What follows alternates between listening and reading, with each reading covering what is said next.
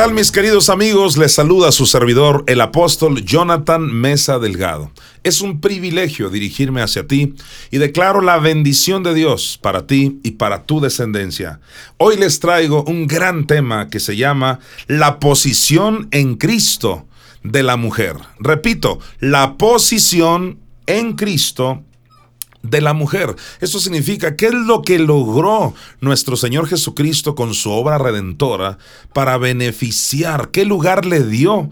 A la mujer, porque por muchos años la mujer ha sido marginada, no se le da oportunidad de predicar en muchos lugares, no se le permite hablar en algunas congregaciones, se le tiene como si fuera inferior y eso es a través de los siglos y edades. Conocemos culturas que la tienen prácticamente como una esclava, como un animal. Imagínate, en el año 1500 se creía, qué terrible, hasta dónde llegó la teología ortodoxa tradicional. Llegó a creer que la mujer no tenía espíritu, que solo tenía alma eso es algo terrible, pero gracias a Dios que vino nuestro Señor Jesucristo a dar libertad a los cautivos. Con decirte, y usted conoce la historia, hace apenas cierta cantidad de años, décadas, que todavía la mujer ni siquiera tenía una voz política, es decir, que ella no podía ni siquiera votar ni opinar. Pero todas esas cosas han ido cambiando gracias a Dios. Por eso este tema, fundado en la Biblia, la palabra de Dios, te va a dar una gran libertad. Atención mujeres y por supuesto también los varones, público en general, este tema es de gran liberación para tu vida. La posición en Cristo de la mujer. Voy a comenzar con un primer punto y es que la mujer también es a imagen de Dios. Qué hermoso lo que te acabo de decir. La mujer también es a imagen de Dios. Ahora usted me dirá, ¿y a poco, a poco no? ¿A poco antes se creía que no? ¿Qué pasó? La respuesta es que sí, efectivamente, se creía y aún hoy en muchos segmentos se cree que el varón es el único que es a imagen de Dios y que la mujer no. Ahora, ¿de dónde se agarran estas personas para creer tal cosa? Empezamos analizando primera a los Corintios capítulo 11, versículo 7, donde dice, porque el varón no debe cubrirse la cabeza, pues él es imagen y gloria de Dios. Aparentemente este versículo está diciendo que solo los varones son a imagen de Dios, porque dice el varón. Ahora eso de que no debe de cubrirse la cabeza es otro tema que lo abordaremos en otra ocasión, el famoso tema del velo en la mujer. Pero lo que por ahora te quiero aclarar es que esa palabra varón en realidad, en el griego, que es aner, no se traduce únicamente varón, a veces se puede traducir también como una persona en términos generales, o sea que incluye a las mujeres. Por ejemplo, en Hechos 17:34 aparece esa misma palabra griega aner, que en 1 Corintios 11:7 se tradujo varón. Pero mire cómo se tradujo aquí. Repito, en Hechos 17:34 dice, mas algunos creyeron. Esa palabra algunos es la misma palabra griega aner, pero aquí no se tradujo varón, se tradujo algunos. Ahora, vamos a ver quiénes son esos algunos de los que habla este pasaje. Mas algunos creyeron juntándose con él, entre los cuales estaba Dionisio el Aeropagita, una mujer llamada Damaris y otros con ellos. Se da cuenta, en este algunos venía incluida una mujer que se llamaba Damaris. En otras palabras, en este pasaje de Hechos 17:34 vemos claramente que la palabra aner no solo alude a los varones. Esto significa si volvemos a revisar primero los Corintios 11:7, dice, porque el varón no debe cubrirse la cabeza. En realidad debió traducirse el hombre, o sea, el hombre en general, que incluye la mujer. No debe cubrirse la cabeza, o sea que no debe ponerse un velo religioso ante Dios. Insisto, ese tema lo abordaremos en alguna otra ocasión.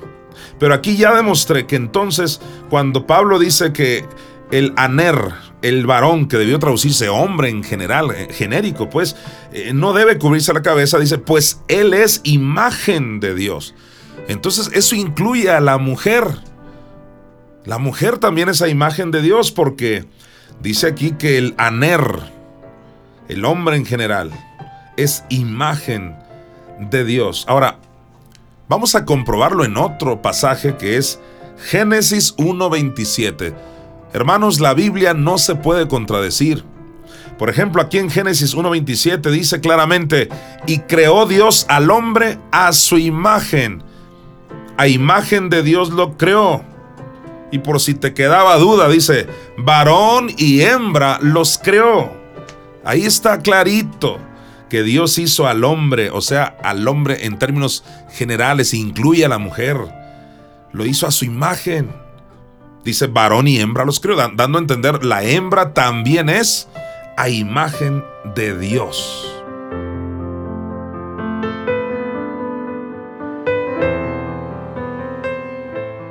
El segundo punto que quiero enseñarte es que Cristo también es cabeza de la mujer.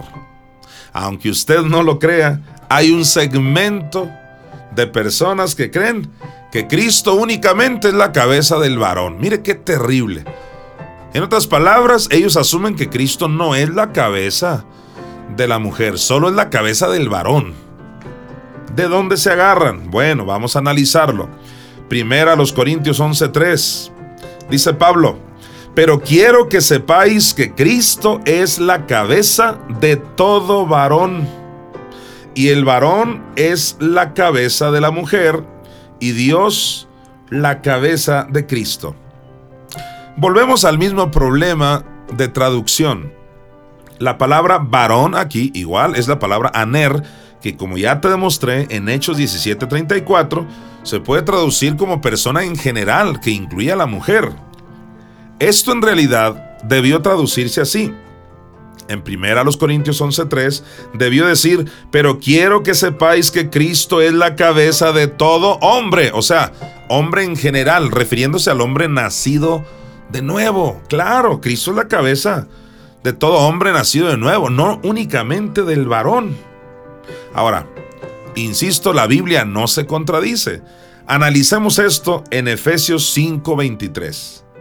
Dice Pablo, el mismo Pablo que escribió 1 Corintios 11.3, está escribiendo Efesios 5.23 y nos aclara, porque el marido es cabeza de la mujer, así como Cristo, mire usted lo que, va, lo que voy a leer, así como Cristo es cabeza de la iglesia.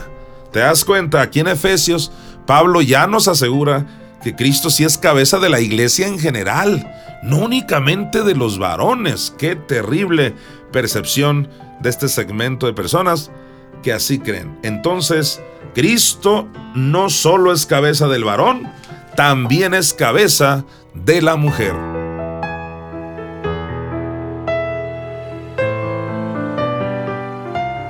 El tercer punto que te quiero enseñar es el siguiente. El esposo es cabeza como sustentador. Porque muchos han interpretado, Claro que el esposo es la cabeza porque él es el que manda, él es el que controla el dinero, el que toma las decisiones, porque Dios lo puso como líder, como jefe. Y empiezan a interpretar de manera personal lo que la Biblia no dice. En realidad cuando la Biblia dice que el varón es la cabeza de la mujer, se está refiriendo en relación al sustento, al abrigo. Los varones tenemos la responsabilidad y el privilegio de proveer para nuestras familias. Esto no significa que la mujer no puede elaborar, por supuesto que puede hacerlo. La mujer es libre en Cristo Jesús, pero lo que sí significa es que los varones somos los que Dios ha constituido como la responsabilidad primaria del sustento en la familia. Podemos ver entonces en Efesios 5:23, Pablo dijo, porque el marido es cabeza de la mujer, así como Cristo es cabeza de la iglesia, la cual es su cuerpo y él es su salvador. Ahora en Efesios 5 del 28 al 29, mire lo que dice. Así también los maridos deben amar a sus mujeres como a sus mismos cuerpos. El que ama a su mujer, a sí mismo se ama. Y dice el versículo 29, porque nadie aborreció jamás a su propia carne, sino que la sustenta. Atención, que ahí viene el sentido correcto de cabeza. Esa palabra cabeza no es para pegarle a la mujer, mandarla, como si él fuera el jefe, como normalmente se ha enseñado en las diferentes religiones. Ese no es el papel de cabeza. La Biblia habla de cabeza como sustento y cuidado. Mire lo que dice. Nadie aborreció jamás a su propia carne, sino que la sustenta y la cuida, como también Cristo a la iglesia. Así que si los varones somos cabeza, es para sustentar y cuidar.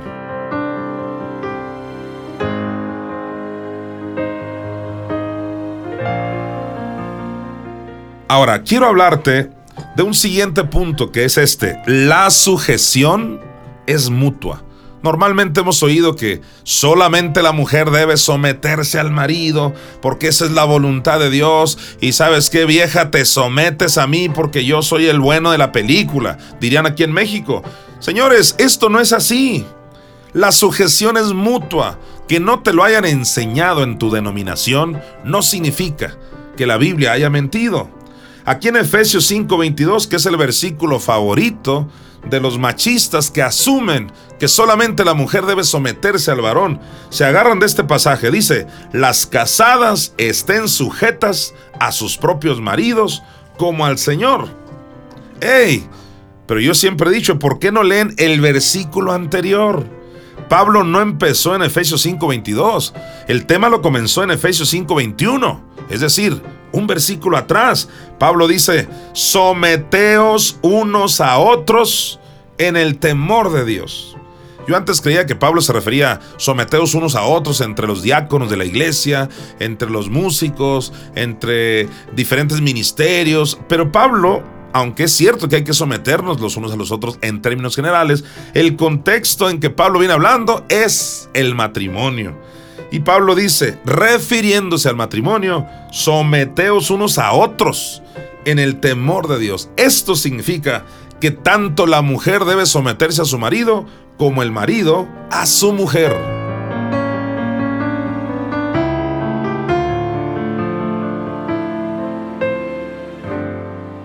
El siguiente punto del cual te quiero hablar es que los dos, sí, los dos, tanto la mujer como el varón, los dos son señores. Es tan común creer que solo el varón, él es el señor de la casa, el señor del hogar. Inclusive he oído mujeres que hasta le dicen, mi señor, llegó mi señor. Y sabes algo, está bien, siempre y cuando él también le llamara a ella mi señora porque esto es mutuo, los dos son señores. Déjeme demostrarle esto bíblicamente. En Génesis 1.28 dice así, y los bendijo Dios, refiriéndose a Adán y Eva, y les dijo, fructificad y multiplicaos, llenad la tierra y sojuzgadla, y señoread. Mire lo que dijo, señoread. ¿A quién le dijo señoread? a quien Dios le dijo que señoreara. No dice que únicamente a Adán, no. Dice a los dos. Por eso comencé diciendo, y los bendijo. Los, plural, habla de los dos. Les dijo, habla de los dos, les dijo. Pero luego dice, señoread. ¿Quiénes? Los dos. Dios puso a Adán y a Eva para que los dos señorearan. Qué importante es conocer la palabra de Dios para no vivir atados en religiones infructuosas que promueven estos machismos espantosos. En Primera de Pedro, capítulo 3, versículo 7, el apóstol Pedro dice, vosotros maridos, igualmente. Ahora dices tú, igualmente qué? ¿De qué venía hablando? El versículo anterior, Pedro dice, como Sara obedecía a Abraham, llamándole Señor entonces, si Sara le llamó Señor a Abraham, ahora Pedro te dice en el versículo 7, vosotros maridos, igualmente, igualmente que, que igualmente el marido le puede llamar a ella Señora. Ahora, yo quiero dejarte con una canción que tu servidor Jonathan Mesa le compuso a mi Madre Espíritu Santo. Vamos a hacer un paréntesis porque quiero recordarte que la mujer es nada más y nada menos que la misma imagen de nuestra Madre Espíritu Santo. Señoras y señores, tenemos un Padre Celestial, tenemos un hermano mayor que es Jesucristo, pero tenemos a nuestra Madre Celestial, que es el Espíritu Santo. Sabes, Eva era la imagen de ella. Adán sacó la imagen de Cristo, la imagen del papá, porque es un varón. Pero Eva sacó la imagen de la mamá Espíritu Santo. Así que en esta canción yo le canto a la mujer más maravillosa del universo, que es nuestra Madre Celestial. Si Dios mismo puede ser, y de hecho es, o sea, parte de la deidad es una mujer, ¿cómo no valorar a las mujeres en este planeta? Te dejo con esta preciosa canción.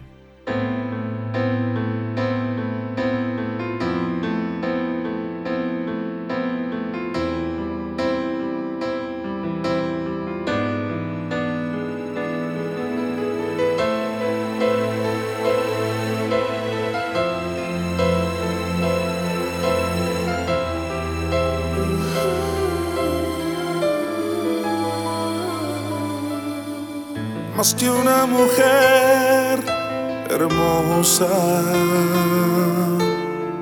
más que una amiga fiel.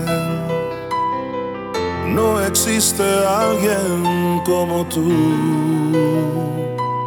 inexplicable, incomparable de amor conocerte a ti fue lo mejor. Nunca olvidaré la sensación de poder sentir tu corazón junto a mi corazón.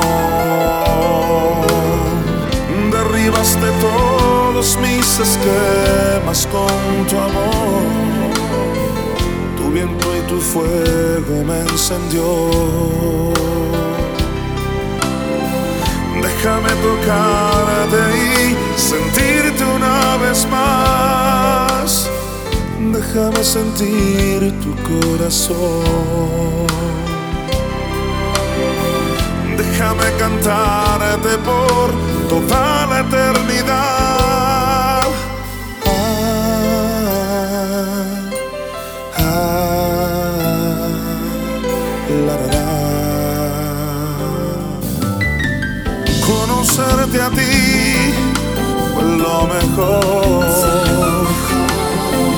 Nunca olvidaré la sensación de poder sentir tu corazón junto a mi corazón. De todos mis esquemas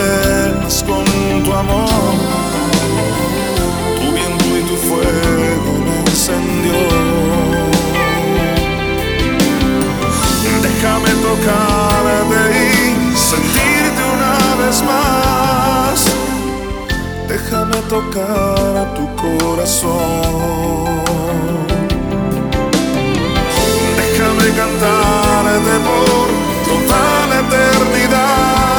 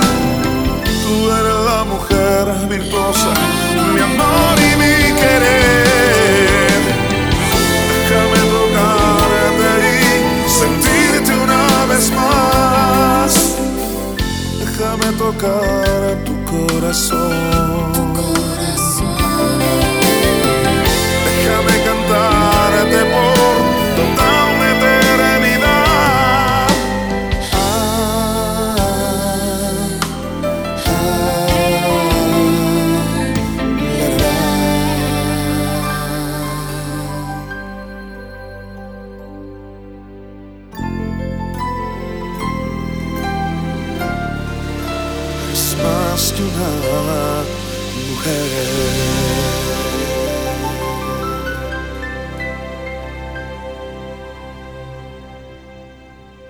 Estamos hablando del tema, la posición en Cristo de la mujer. Yo le hago una pregunta. ¿Cuándo comenzó el enseñoreamiento del varón hacia la mujer? O sea, ¿cuándo fue el día en que el varón se empezó a enseñorear de ella? Cuando la vio para abajo como si fuera algo inferior, como es tan común en este planeta Tierra. Sabes, Satanás la trae contra la mujer. Porque sabe bien Satanás. La primer profecía que se dio en Génesis 3.15. Sabe bien el diablo que una mujer le dará en la cabeza a la serpiente. En otra ocasión te hablaré de ese poderoso versículo.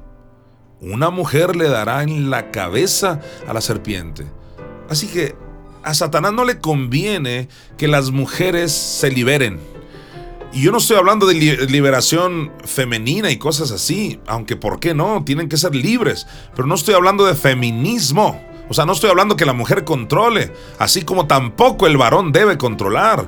Estamos hablando de la igualdad entre ambos, igualdad, que lo reconozcan o no, no se ha promovido, ni siquiera en las religiones, incluyendo el cristianismo, y es una tristeza. Voy a dar respuesta a esta pregunta. ¿Cuándo comenzó el enseñoreamiento del varón hacia la mujer? Sabes, ese enseñoreamiento fue resultado de la maldición. En Génesis 3:16 dice, a la mujer dijo, multiplicaré en gran manera los dolores en tus preñeces, con dolor darás a luz a tus hijos. Y mire la parte final de este versículo. Y tu deseo será para tu marido, y él se enseñoreará de ti. Ahí está. Él, el marido, se iba a enseñorear ahora de la mujer. Eso no existía antes que entrara el pecado. Cuando entró el pecado, entró la maldición. Acuérdate, ya estamos hablando de Génesis 3. En Génesis 2 había Adán y Eva, pues habían comido el fruto prohibido. Y una vez que entra la maldición, escucha bien, parte de esa maldición es que el hombre se enseñorea de la mujer. Señores, esto no debe ser así. Cristo vino para dar libertad a todos, tanto al varón como a la mujer. Y Cristo puso en una posición maravillosa a la mujer, una posición de igualdad donde sencillamente, escúchalo bien, ya no hay diferencia. Lo repito, ya no hay diferencia, dijo Pablo, entre el varón y la mujer. Ella también es a imagen de Dios. Ella también es creación de Dios. Ella también es coheredera de la gracia. Por lo tanto, Dios está exigiendo que se le dé lugar, la posición que Cristo logró para todas las mujeres. Hoy te repito las palabras de Cristo. Mujer, eres libre.